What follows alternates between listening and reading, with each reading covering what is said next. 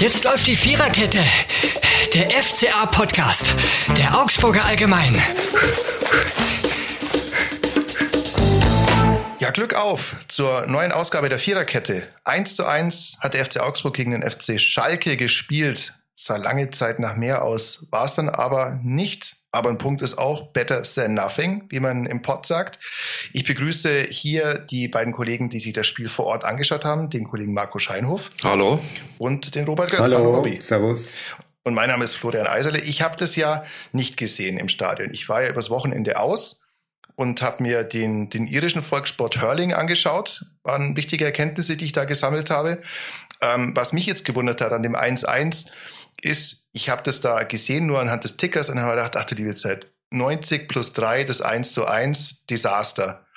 Und war dann überrascht, wie eigentlich die Wahrnehmung in Augsburg war, weil die war gar nicht so desaströs. Ne? Ich glaube, wenn ich kurz da übernehmen darf, Robby, ähm, insgesamt mit dem Punkt war die Mannschaft, waren der Trainer am Ende zufrieden, weil sie einfach gemerkt haben, es gab Spiele, die ähnlich verlaufen sind und die hat man vielleicht schon mal verloren. Also von daher kann man das vielleicht sogar als kleinen Entwicklungsschritt auch wieder werten, dass man einfach auch mal gesehen hat, okay, Jetzt müssen wir dann auch mal mit dem Punkt zufrieden sein, auch wenn es natürlich am Ende etwas unglücklich war mit dem Elfmeter, der ja sehr spät erst äh, gepfiffen wurde und dann ja auch in, weit in der Nachspielzeit erst verwandelt wurde.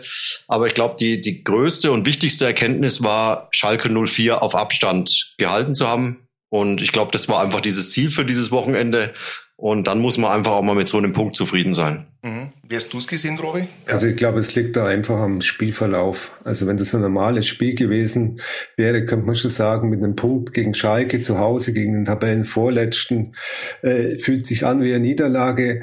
Aber vom Spielverlauf, wenn ich über 50 Minuten, also inklusive Nachspielzeit in Unterzahl spiele, gegen Schalke, das zwar spielerisch schon limitiert war, aber mit der Wucht äh, da angerannt ist und dann mit einem Elfmeter, das einer war, da man sich ein bisschen unglücklich angestellt hat, dann, dann den Ausgleich bekommen, muss man sagen, wie der Marco gesagt hat, da muss man mit dem einen Punkt einfach äh, ja, leben, zufrieden sein, ja, weil das war, also die in Unterzahl, das war äh, toller Kampf vom FCA und wie der Marco gesagt hat, es hätte Spiele oder vor ein paar Wochen oder ein paar Monaten hätte man so ein Spiel wahrscheinlich nur verloren, ja.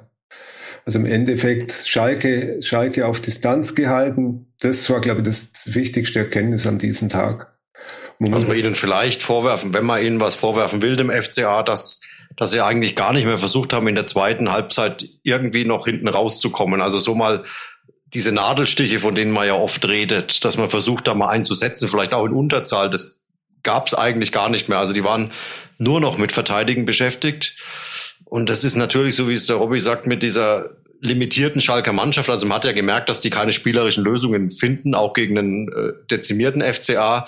Vielleicht hätte man es da ab und zu mal versuchen sollen, auch nochmal selbst ab und an in die Offensive zu kommen. Ich glaube, das kann man der Mannschaft vielleicht vorwerfen. Zumal es ja auch nicht die Stärke des FC Augsburg ist, ein, ein Vorsprung wirklich durch defensive Kompaktheit zu verteidigen. Also es ist das Heil ja eher in der Offensive oft gelegen in der Saison. Ne? Ja, man muss sich auch schon das Personal dann anschauen, das in der zweiten Halbzeit auf dem Platz gestanden ist. Ja, Maximilian Bauer hat man auswechseln müssen in der Halbzeit als Innenverteidiger mit, mit muskulären Problemen.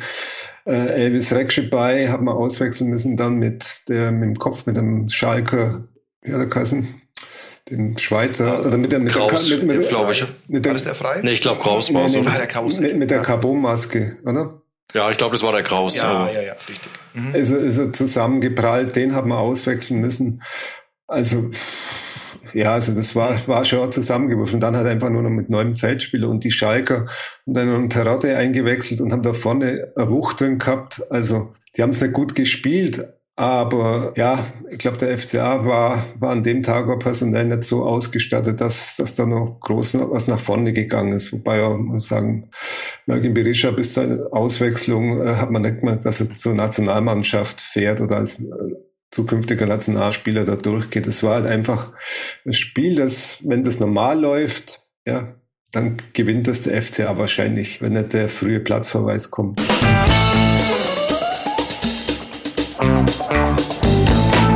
Das ist doch eine ganz tolle Überleitung zu unserer ersten Kategorie, die da lautet der Mann des Spiels. Und äh, das bedeutet ja nicht, dass man sich zuvor das da nur positiv, äh, sagen wir mal, in das Spiel eingebracht hätte, sondern einfach, dass du spielentscheidende Dinge gemacht hast. Und spielentscheidende Dinge hat äh, tatsächlich in doppelter Weise Ermedin Demirovic gemacht. Zum ersten beim 1-0, die Vorlage auf Arne Meyer, das Tor übrigens im Jahr 2023, also auch ungewöhnlich für Arne Meyer. Genauso ungewöhnlich wie, wie seine Position, die immer noch anmutet auf der Außenbahn. Aber Ermedin Demiric war auch derjenige, der, ich glaube, es war nur zwei Minuten später, wenn mich nicht alles täuscht, diesen Eric Cantona Gedächtnis Kung Fu Tritt gegen äh, was was Bülter? Nee, Kraus auch, glaube ich, gell, gemacht hat. Ja, klare rote Karte und das ist natürlich das, was man gemeinhin als Bärendienst, glaube ich, bezeichnet, gell? Ja, durchaus. Also es war eine Situation äh, Mittellinie, also jetzt kein äh ja, also nicht unbedingt nötig, da vielleicht äh, den Fuß so hoch auszufahren. Allerdings, er sieht wohl den Gegenspieler nicht, er vermutet da keinen in seinem Rücken, geht dann halt mit dem Fuß sehr extrem hoch und trifft ihn natürlich voll ins Gesicht. Mhm. Und äh, ja, blutende Wunde. Der, der Schalker sah auch nach dem Spiel sehr mitgenommen aus. Also es hat, hat schon Spuren hinterlassen, mhm. der Einsatz. Und ich glaube auch beim Schiedsrichter dann letztlich, der dann auch erst ja mal auf eine gelbe Karte sich festgelegt hatte und dann aber beim Blick auf den Schalker Spieler und mhm. beim Blick auf die Schalker Mitspieler, die natürlich dann auch angerannt kamen und da vehement äh, eine härtere Bestrafung forderten, dann, äh, ich glaube aus meiner Sicht zu Recht dann die rote Karte. Ich glaube, so wird es auch beim FCA, hat Stefan Reuter dann nach dem Spiel ja auch klar gesagt. Also also wenn du dir die Szenen anguckst, dann hat er das richtig entschieden. Der Schiedsrichter mit der roten Karte war unglücklich und hat halt das Spiel komplett verändert. Ja, auf jeden Fall. Genau, er ist wirklich ja, wenn du es ansprichst, er ist wirklich auf die Szene hinzugelaufen und hatte die gelbe in der Hand, sieht dann das, oh weia, und äh, lässt die gelbe stecken und holt die rote. Aber Entschuldigung, Robert, ich habe die unterbrochen. Nee, nee, ja. nee, war, war so. Also ich glaube auch beim FCA keine über die rote Karte sich beschwert. Äh, was Sie gesagt haben, dass der, der Kolumbianer im Schalke Mittelfeld, äh, dass der vielleicht vorher schon gelb-rot sehen müssen, weil er gleich nach zwei Minuten hat er gelb gesehen, dann war er vom Ball, hat das Spiel verzögert und ich glaube, nach der neuesten Auslegung sollte man da auch gelb geben. Aber ja, also die, der Knackpunkt war einfach die rote Karte von Demirovic. Ja. Und da muss man sagen, es ist nicht nur ein Spieler, der weniger ist, sondern mit Demirovic auch ein Spieler, der, der sehr viel beim FCA, seit er da ist, bewegt hat und auf dem das Spiel schon auch, äh, gerade das Offensivspiel schon äh, er auch trägt. Mhm. Ja, und jemand, der auch tatsächlich, ich glaube, das ist auch so ein äh, Punkt in der Defensivarbeit, wenn es tatsächlich dann so eine 1-0-Führung gibt, war ja bei diesen knappen Siegen ja auch schon auch da ein wichtiger Faktor ist, weil er in der Offensive auch schon sehr viele Zweikämpfe führt, da relativ, finde ich, auch clever, also so äh, früher hat man, glaube ich, gesagt, Straßenköter-Mentalität, aber auch die Dinge macht, wo er sagt, ja, das ist jetzt vielleicht nicht nett, aber das ist clever, das in dem Moment zu machen. Aber klar, an diesem Samstagnachmittag clever geht dann tatsächlich leider anders. Ne? Also das, das war nicht clever, nee, muss man deutlich so konstatieren. Sagen wir, die, die Szene, die zum Elfmeter führt, war vom Jeffrey Hobelow auch nicht clever. Ja, also Simon Tarotte, wenn ich den im eigenen Strafraum stelle, also ich glaube, er ist nicht so hüftbeweglich wie, er, wie ein Leroy Sané oder ein Gnabry, der sich da auf der Stelle dreht. Sagen wir, den wenn ich stelle, dann, dann steht er erstmal, ja. Und dann, dann kann ich immer noch entscheiden, was, was zu tun ist. Da vorne rein spritzen zu wollen, war mhm. sehr, sehr unglücklich, ja. Wobei das war halt verschätzt wahrscheinlich. Er hat halt vermut, vermutlich richtig, gedacht, ja. er kommt vor ja. ihm an Ball, hat sich da halt einfach den halben Meter vielleicht verschätzt. Ja. Und ich glaube, so wie du sagst, einfach den Gegenspieler stellen, ihn den Körper davor stellen, was soll er machen? Ja. Also er kann in dem Moment dann nicht abschließen und dann, wie du sagst, kann er die Situation neu bewerten. Ja. Und dann passiert wahrscheinlich nichts. Gewinnst du das Spiel 1-0, 30 Punkte und der Klassenerhalt ist zu 90 Prozent eingetütet. Mhm. Zu dem Balanta übrigens, der Kolumbianer, der früh runter musste, auch nach einer halben Stunde noch eine interessante Statistik. Der hat also der wandelt ja, glaube ich, in jedem Spiel an der, am Rand einer gelb-roten Karte, wo ich die, vielleicht die These aufbringen würde, ob sich langfristig das vielleicht einer für den FCA ist, zum einen. Und, äh, und er hat auch noch dafür trotz, naja, was heißt trotz, er hat mit seinem Einsatz gesorgt, dass der FC Schalke tatsächlich noch keinen Gegentor bekommen hat, solange er gespielt hat. Also was ja bedeutet, oft muss der gute Mann halt irgendwie sicherheitshalber raus. Dann Wenn er natürlich jeden Spieltag nach 30 Minuten raus muss, dann ist es nicht so viel Spielzeit, die er hat. Aber das ist gefährlich, aber die Statistik bleibt bestehen. Ja, ja. ja. Valanta. Gewissermaßen guter Mann.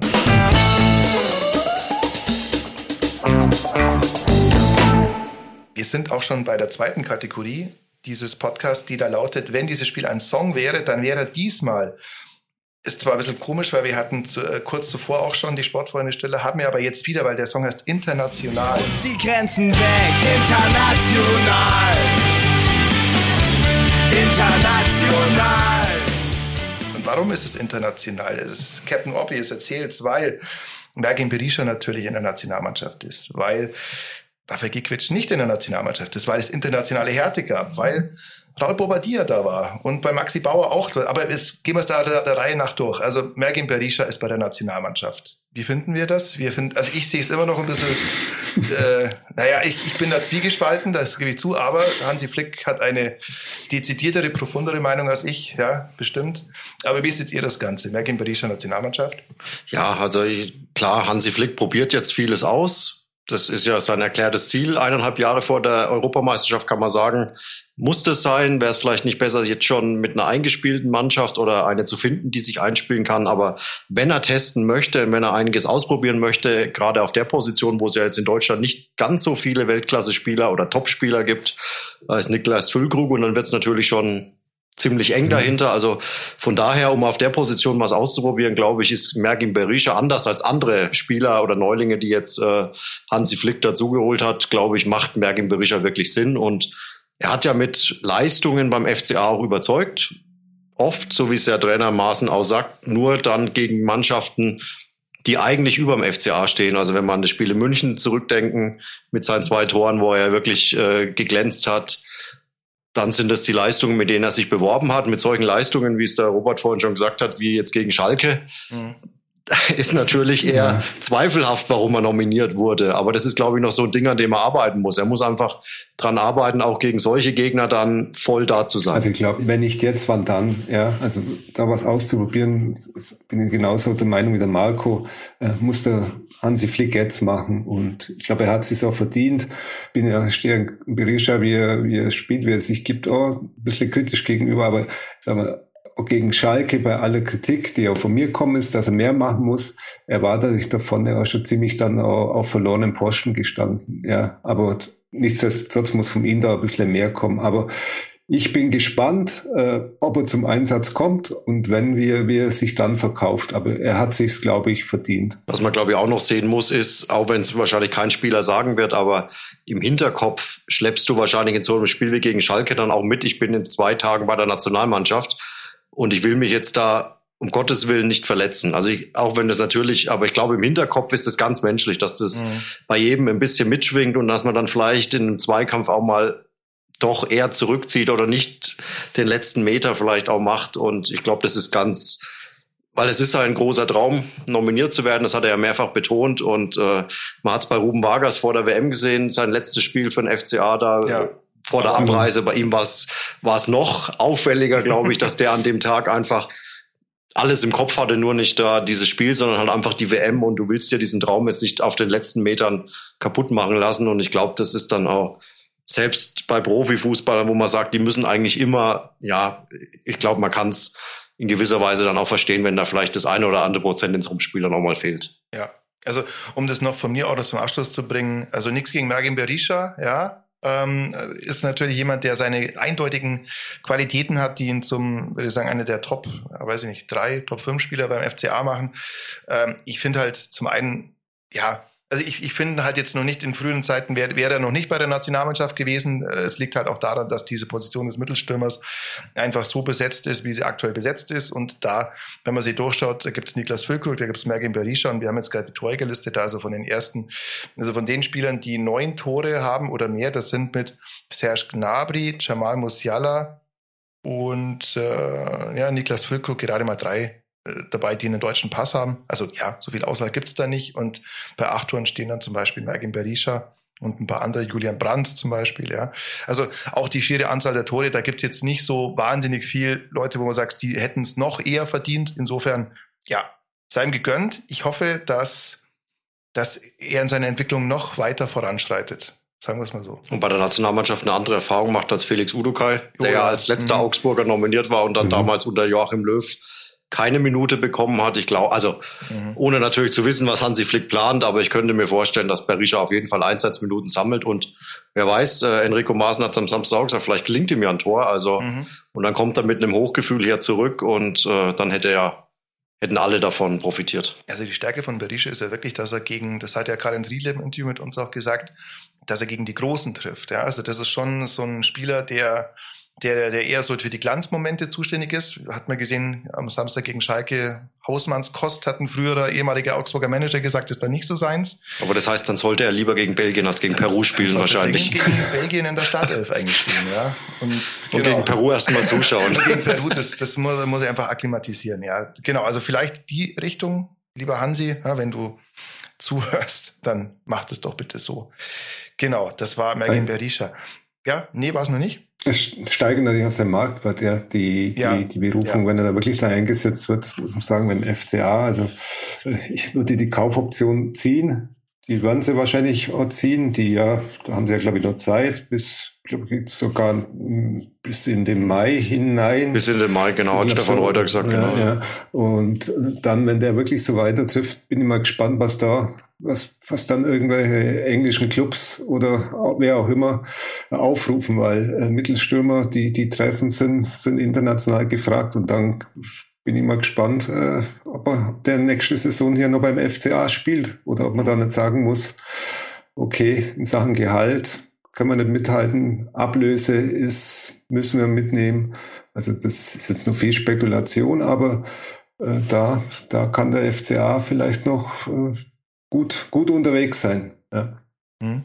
Aber das wäre ja der, der Weg, wie es eigentlich idealerweise laufen soll. Ja, muss man auch sagen. Ja. Also idealerweise spielt ja auch so einer wie Niklas Dorsch jetzt nicht die ganze Karriere beim FCA, das erhofft man sich beim FCA ja eigentlich auch oder Felix Udokai und Co.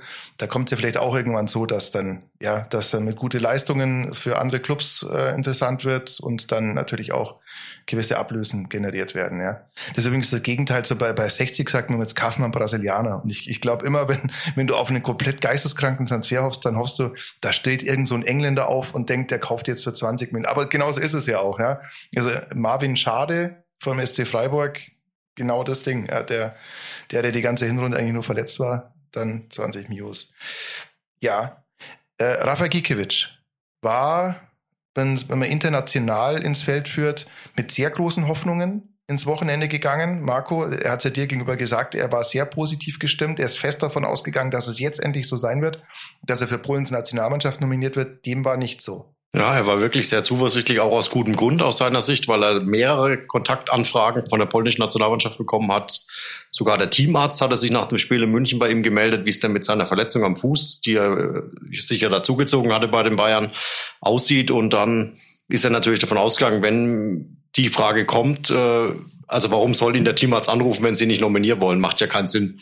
Und dann saß er am Freitag eben gespannt vorm Fernseher und hat sich diese Nominierung da angeguckt von äh, Fernando Santos, dem neuen polnischen Nationaltrainer, und hat auf seinen Namen gewartet.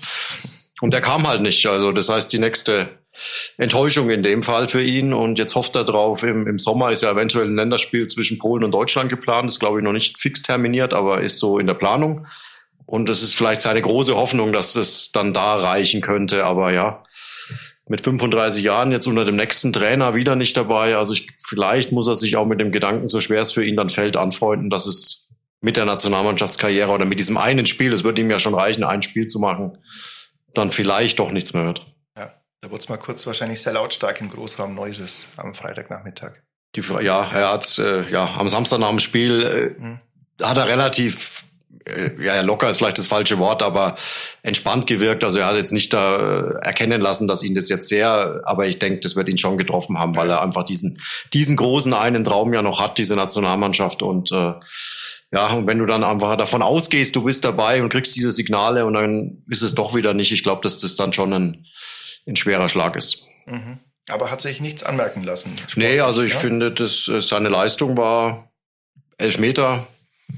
Er hat dann nach dem Spiel noch, äh, mhm. Robert stand ja. auch dabei auf dem Parkplatz, hat er noch, seine große Hoffnung war, dass Simon Terodde den Elfmeter ja. schießt.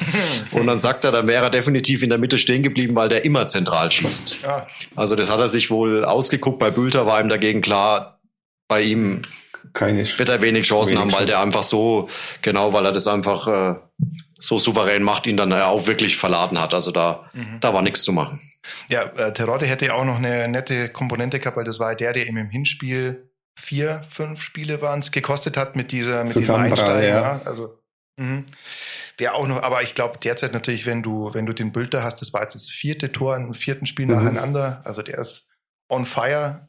Klar, dass du den dann schießen lässt, ja. Und war ja auch die richtige Entscheidung aus Schalker Sicht. Aber war auch für ihn, fand ich, ich habe so ein bisschen beobachtet, das hat ja fünf, gefühlt fünf, sechs Minuten gedauert, bis der mhm. Elfmeter überhaupt ausgeführt ist. Es gab immer wieder Diskussionen, aber er stand wirklich die ganze Zeit am Punkt mit dem Ball und hat sich konzentriert. Er hat sich aus allem rausgehalten, aus jeder Diskussion, die da rund um ihn geführt wurde. Der stand wirklich da und hat gewartet und gewartet. Und ich glaube, dass das auch so, weil er weiß ja auch, welche Bedeutung dieser Elfmeter mhm. jetzt hat. Äh, rettest einen Punkt, äh, die Serie der Schalker bleibt bestehen. Also das ist schon eine Aufgabe, der musst du gewachsen sein. Ist das am Ende auch einer für Hansi? Weiß es nicht. Langfristig mal. Vielleicht. Ähm, es war international ja auch äh, deswegen ein Spiel, weil es internationale Härte gab. Ich finde, es waren sehr viele Bluteinsätze. Also wir hatten Elvis Rexbitschei, der diesen, äh, der diesen äh, Kopfverband dann hatte, auch geblutet hat. Maxi Bauer, der auch mal tamponisiert werden musste, äh, in der Halbzeit raus ist. Und Maxi Bauer, für den sie auch leider jetzt die U21 Nationalmannschaftsnominierung sich äh, zerschlagen hat. Ne? Mhm. Der hat muskuläre Probleme, der hat im Laufe des Spiels, hat glaube ich der, der Oberschenkelmuskel hinten oder was schon zugemacht. Und ja, das ist natürlich bitter für ihn, weil äh, ich glaube, er hat auch nach seiner Degradierung, so muss man schon nennen, nach der Winterpause auch nicht, nicht aufgegeben und wie, wie er gebraucht wurde, hat er seine Leistung gebracht. Äh, ja gut, aber so, so, ist, so ist der Sport, so ist Profifußball, ja. Dafür ist jetzt. Mal, mal bist du der Hund, mal bist du der Baum. Richtig. Hat Mario Götze gesagt. Ja, schade. Aber ähm, Maxi Bauer, glaube ich, trotzdem um den muss man sich dennoch keine Sorgen machen, denke ich, weil ganz stabiler Typ, der jetzt auch äh, ja ge äh, gezeigt hat, dass er dranbleiben wird, ist jetzt für ihn mal eine Phase, in der es weniger gut läuft, aber auch da glaube ich, lernt man als junger Spieler was davon. Klar. Können wir als Arrivierte ja sagen. So, der Simon, Simon Asta war ja einer von den zwei, die, die nachnominiert worden sind für die U21, aber Ex-FCA-Spieler, der da, also ein bisschen FCA ist auch bei der U21 nur dabei. Ja, so muss das. Und international, da kommen wir zum letzten, das Wochenende. Es war ein sehr gutes Wochenende für alle Steakhäuser, Tattoo-Studios und ähm, Discos allgemein der Stadt. Raul Bobadilla war in Augsburg. Ja, hat äh, Hallo gesagt bei einer Geschäftsstelle, ja, hat im Vorfeld auch gesagt, äh, manchmal trifft man komische Entscheidungen. Vielleicht wäre er besser nicht von Augsburg weggegangen. Ja, weiß man jetzt nicht mehr. Aber Raul Bobadilla, ja, eine, eine, eine der Erinnerungen weckt an, an ganz gute Tage, an die Europa League, eine Phase, in der der FC Augsburg ganz früh äh, was hier nichts mehr mit dem Abstieg zu tun hatte, sondern eher nach oben geschmeckt hat. Auch gut, dass man sich jetzt eigentlich wieder gut versteht, weil ich glaube, die Trennung war damals nicht so im ganz hundertprozentig guten. Da gab es ja ein Interview, in dem damals Präsident Klaus Hofmann gesagt hat, man war es die dauernden Extrawürste leid, die man für Raul Bobadilla immer braten musste. Ja, aber es war jetzt, glaube ich, im Guten. Ja. Ich habe mit ihm sprechen können und nach dem Spiel und dreifacher Familienvater und ich glaube, der hat sein Herz wirklich an den FCA verloren und er hat es auch nochmal gesagt, dass das ein Fehler war, dass er damals gegangen ist und er, ja auch, auch sein Lebenswandel damals, also er hat gesagt, beim FCA, die haben schon auch mit ihm viel mitmachen müssen, ja, auch viel ich weiß noch, meine erste Begegnung mit ihm, das war der Prozess in der Schweiz, wo er mit seinem Maserati mit 110 durch eine 50er-Zone gefahren ist und wo er dann auch, wo er dann auch zur Bewährungsstrafe verurteilt worden ist. Und da, ich glaube, da hat er mehr geschwitzt als nach manchen 90 Minuten auf dem Platz.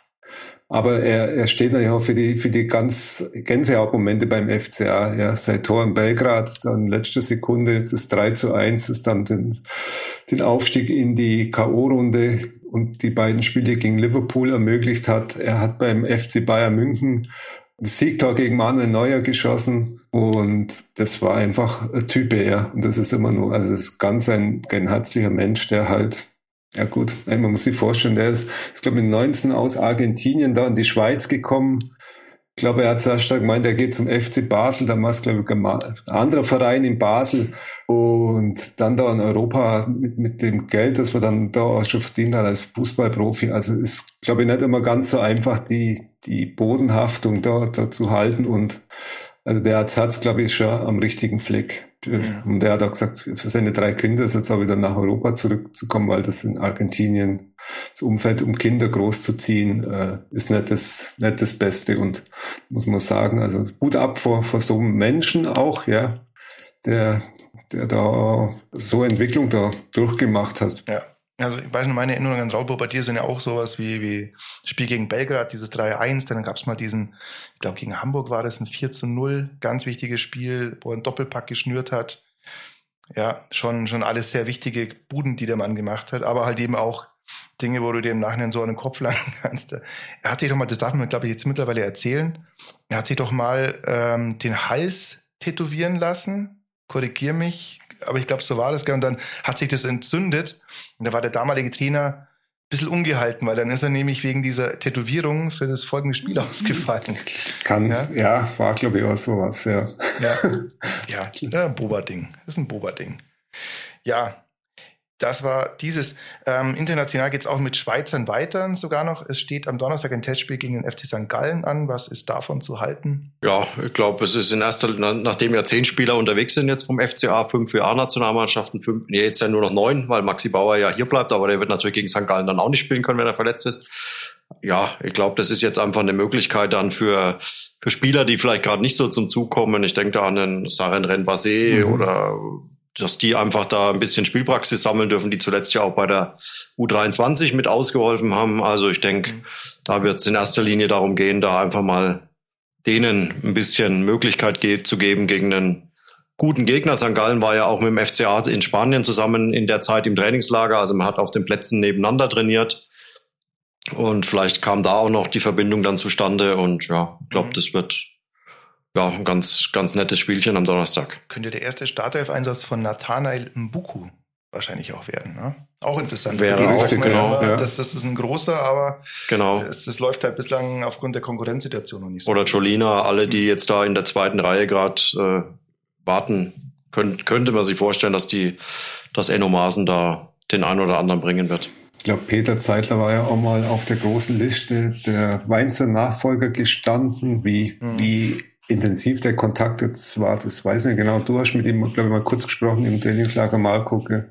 Ich glaube, also Peter Zeitler ist der Trainer ja jetzt der, der aktuelle von, ja. von St. Gallen, genau, ja, ja, genau. Also ja, also man hat sich wohl ausgetauscht, aber ob es jetzt da schon auf der Zielgeraden war oder ob das einfach nur, wie es ja oft in dem Fall ist, man telefoniert da halt den einen oder anderen ab. Ich denke, da war er in der Liste dabei mhm. und am Ende wurde es ja ein deutlich jüngerer Trainer mit Enrico Maaßen. Das war keine schlechte Wahl war, glaube ich, auch, ja, dass man da auf das richtige Pferd gesetzt hat. Ja.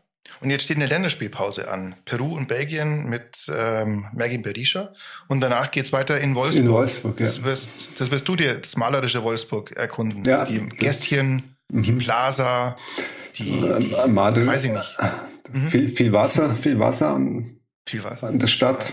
Ja, die, wer, wer ist der, die Roller, der, der Kanal. Die, die Piaggios, die durch die Innenstädte brausen ja. und so. Ja. Gondeln sind, glaube ich, an dem Kanal nicht zu sehen. Ich glaube, das sind eher, eher die, die flachen Kähne, die zu, zum VW-Werk fahren. Nein, das ist schon. Ich glaube, es wird, es wird ein sehr spannendes Spiel. Ja.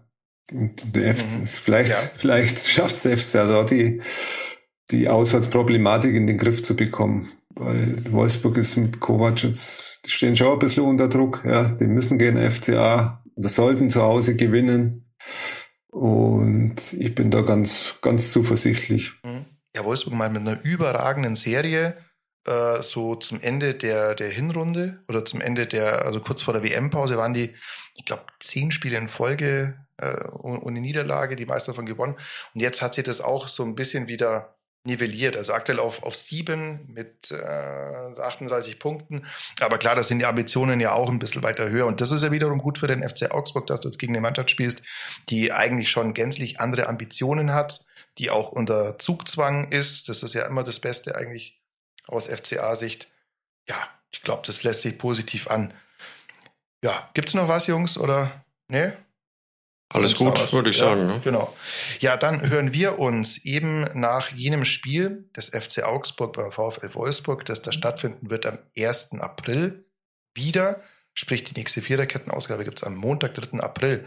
Machen wir auch mal Pause nach so viel internationaler Härte, wie wir sie erlebt haben. Ja.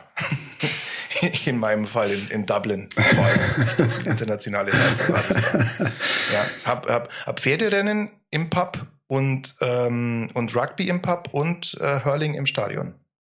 Alles mitgenommen, was man braucht. Ja, was in Dublin passiert, bleibt in Dublin, oder, Flo? Ja, ist oft besser. besser so. Wer, wer, schon mal da ist, unbedingt das Guinness Warehouse machen. Sensationell. Sieben Stockwerke voller Freude und Lebenslust. Ja. Okay. Ja, in diesem Fall äh, sage ich vielen Dank an alle, die zuhören. Vielen Dank an alle, die das positiv bewerten, weitersagen, abonnieren. Tut das, macht das weiterhin. Die Viererkette gibt's jeden Montag neu. Und wir sagen vielen Dank fürs Zuhören. Alles klar, ciao. ciao. Das war die Viererkette, der FCA-Podcast der Augsburger Allgemein.